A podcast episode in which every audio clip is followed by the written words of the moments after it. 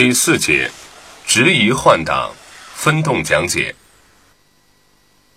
主要用途：纵向设置的档位互换。练习目的：一、学会变换档位时手腕的操作技法；二、增强腕力；三、形成换挡过程中的节奏感。练习要求：一、后移时要利用手腕的扣力。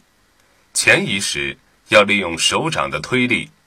二，身体的各部要始终保持标准驾驶姿势。第一个八拍，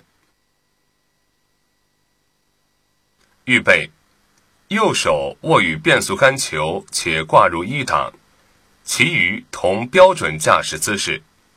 一，右手将变速杆由一档位后移至空档位。二。